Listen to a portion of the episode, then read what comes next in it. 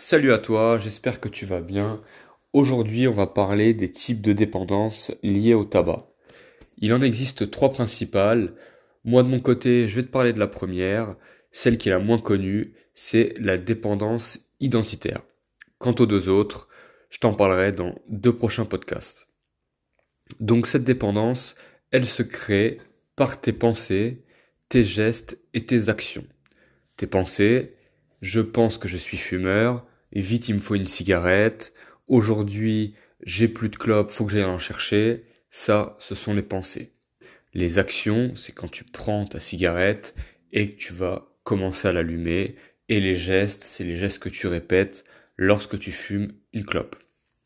Également, quand tu es en soirée, on peut dire que tu t'identifies à un fumeur lorsque tu rencontres quelqu'un, vous allez discuter de ça, ou s'il y a des, personnes qui fument dehors, on va te poser la question, toi aussi tu fumes, là forcément tu vas dire oui, et ensuite bah, les actions et les gestes vont se mettre en place, tu vas prendre ton paquet de clopes, hop, tu vas l'allumer et faire des va-et-vient pour fumer ta cigarette. Je trouve que c'est important d'en parler, car en fait dans notre vie, pour ma part, on est un peu maître de ce qui nous arrive. C'est-à-dire que si tu penses par exemple que tu vas pas arriver à atteindre un objectif, forcément tu vas pas y arriver et ça va pour tout. Moi par exemple, je m'identifie en tant que sportif en toute modestie. Donc je le pense, je le suis et je fais des actions pour pour cela.